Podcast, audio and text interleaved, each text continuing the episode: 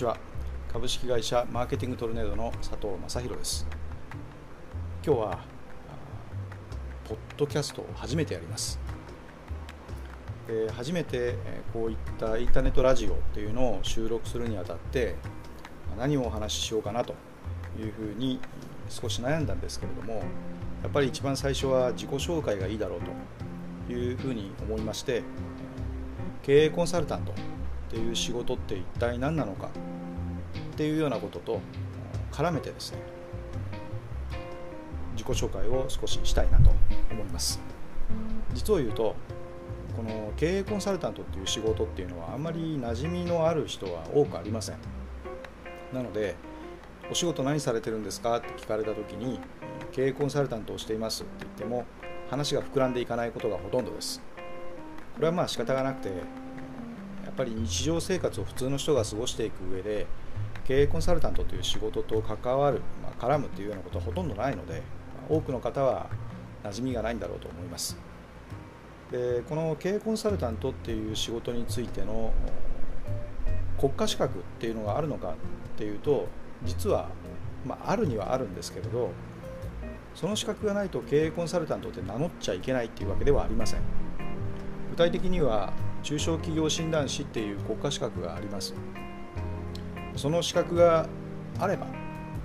中小企業診断士の仕事ができるというだけでその資格がなくても経営コンサルタントっていうふうに名称を作ってしまえば今日から誰でも経営コンサルタントになれるというのがこの仕事ですで経営コンサルタントって言っても、まあ、いろんな仕事の在り方があるこれもつかみどころがない一つの理由かなと思うんです。というのは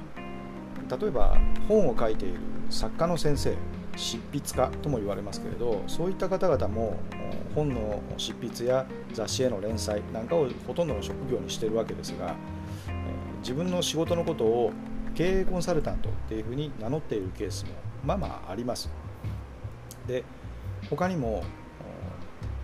1年間に多い人ですと300回とか1日にダブルヘッダーで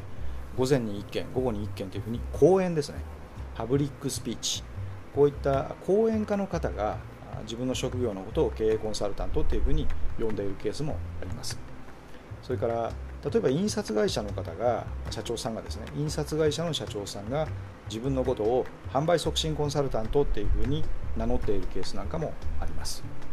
でどれも間違いではありませんしどれかが正しいというわけでもありません。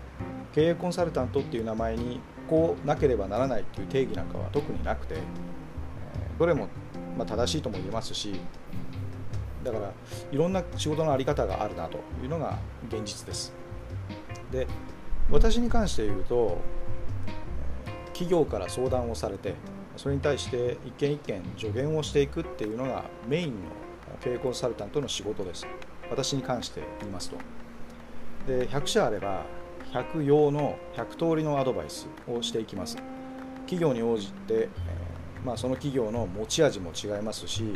社員さんの特徴も違うし社歴って言って会社の歴史も違いますしそれぞれアドバイスの内容は企業によって変わっていくというのが私の経営コンサルティング、まあ、アドバイスのスタイルですね。でどんなアドバイスをするのかっていうとある一定の分野に偏っています。これは学校の先生でもそうなんですけれど国語の先生とか理科の先生とか英語の先生というふうに授業の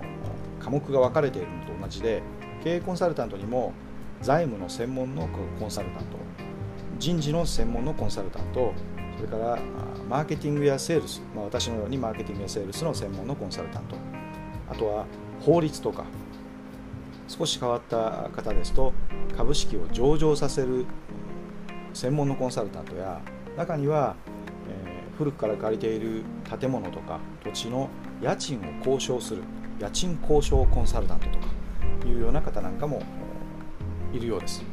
ですのでコンサルタントって言ってもですね経営に関して全般的にアドバイスをするっていう専門家も、まあ、中にはいますが多くは今は細分化されて自分のテリトリーというか専門分野を決めて活動してらっしゃる方が多いのかなと。で私に関して言うとこれがマーケティングやセールスっていう分野の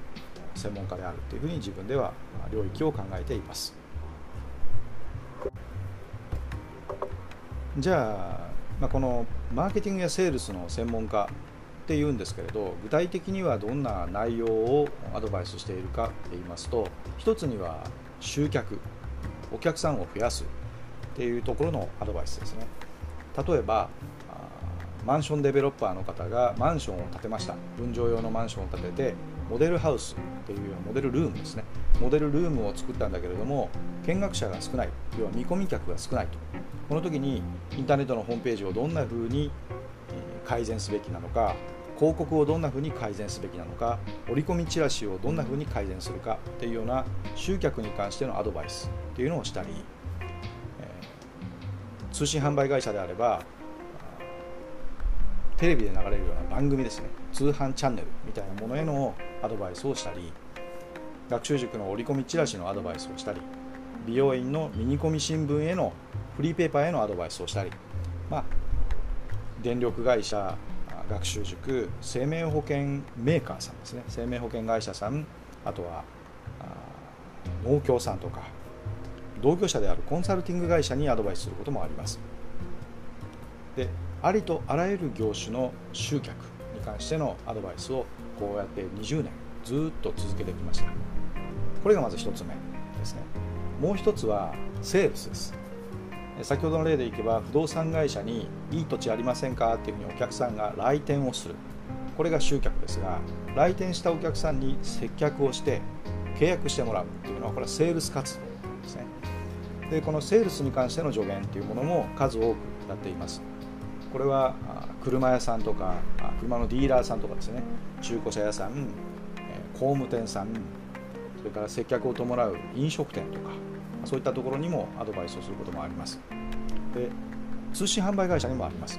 通販は営業マンいないじゃないかっていうこともありますが実を言うとコールセンターっていうところに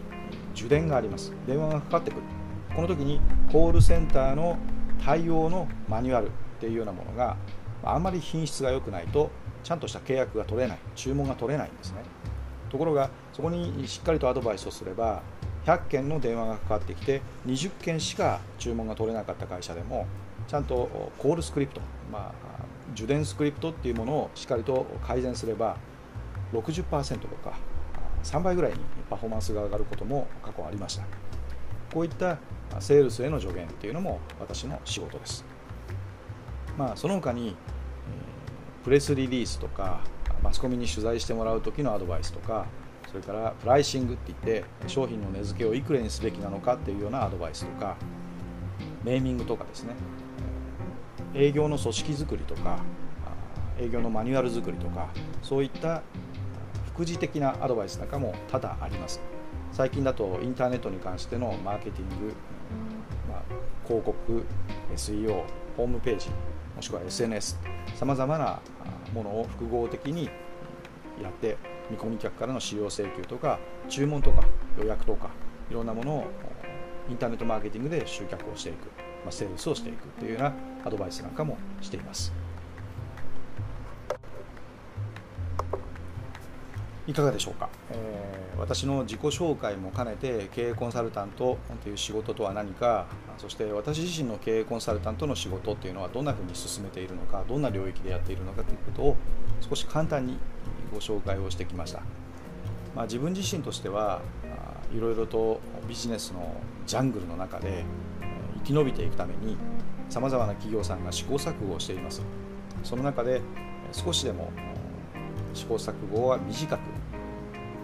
お値打ちに、まあ、予算をかけずにですね成功率を上げるようなガイドの仕事ができればなというふうに私自身は思って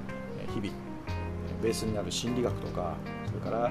広告の事例とか成功事例とかノウハウとかっていうようなものを20年かけて今でも勉強をし進化させていこうとそれをクライアントさんにお客様にまたフィードバックしていこうというふうに試行錯誤を私も続けています。で、まあ、こんな取り留めのない話になっちゃったんですけれども私自身のこと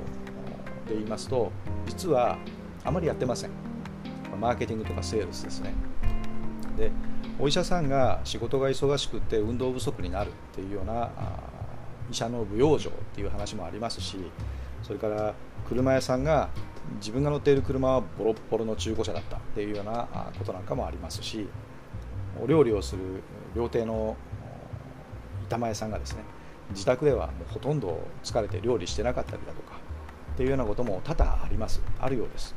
で私自身もマーケティングやセールスの専門家で他人の会社に向けてのアドバイスっていうのはめちゃめちゃたくさんやるんですが自分のことになるとついつい先送りになったり面倒くさくてやってなかったりっていうようなことが多々これまではあります。ただまあおかげさまで20年近く一度もですねお金をかけた広告っていうのをうちの会社はマーケティングトルネードっていうのはやったことがないんですが、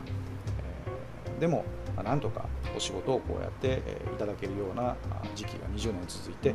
ただまあ今後はこういった SNS とかインターネットの取り組みっていうのは自分で実践しないとわからないことも多々ありますので、えー、いろんなことにチャレンジをして気づいたことやノウハウ学んだことそういったことをクライアントさんにまたフィードバックしていければなと思って自分なりにこういって実践をしていきたいと思っています、ま、その一環でこういったポッドキャストみたいなものにも着手し始めたわけですね、はい。えー、自分の自己紹介も兼ねてこんな取り留めのない話を最後まで聞いていただいて本当にありがとうございます、えー、いかがでしたでしょうか。じゃあまた今後ともどうぞよろしくお願いいたします。